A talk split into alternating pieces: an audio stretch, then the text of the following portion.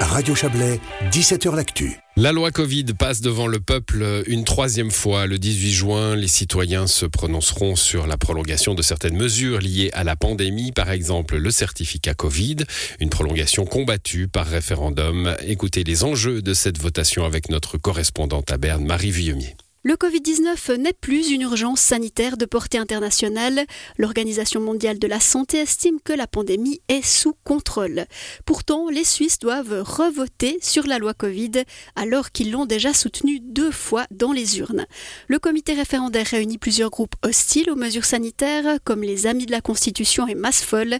Ils trouvent que le peuple doit pouvoir se prononcer une troisième fois.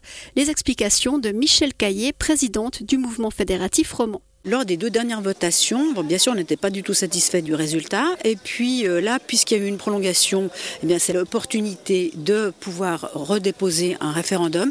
Et puis surtout, ce référendum porte sur ce certificat Covid qui pose un gros problème dans la mesure où c'est vraiment une mesure discriminatoire qui est euh, en contradiction avec la Constitution fédérale et il nous paraît vraiment opportun que le peuple puisse se prononcer de manière euh, claire et évidente sur ce certificat Covid. Même si la pandémie semble passer, le coronavirus continue de circuler et reste imprévisible, souligne de son côté le Conseil fédéral. L'idée n'est pas d'imposer à nouveau le certificat Covid, mais de pouvoir s'adapter à la situation internationale. Les précisions du ministre de la Santé, Alain Berset. Il reste une base pour pouvoir continuer à émettre des certificats Covid. On ne sait pas exactement, évidemment, comment les pays, euh, bon, ceux qui nous entourent, on le voit maintenant, mais plus loin, se comportent avec cela. Il y a actuellement euh, certains pays qui continuent d'exiger une preuve de vaccination ou un test négatif pour l'entrée sur leur territoire. Ce sont donc des situations pour lesquelles il peut être nécessaire, évidemment, d'avoir accès à une production de certificats pour les personnes qui en ont besoin et il y a une base pour ce faire. Cette fois, le peuple ne vote que sur les mesures prolongées jusqu'en juin 2024. Il y a le certificat Covid, mais aussi la protection des personnes vulnérables et la circulation des frontaliers. Cette année supplémentaire est particulièrement importante pour finaliser certains médicaments. à Berset. Ces médicaments, on a attendu de la Confédération qu'elle s'engage pour produire, développer des médicaments qui sont prometteurs. Moi, je ne croyais pas trop à ça au début.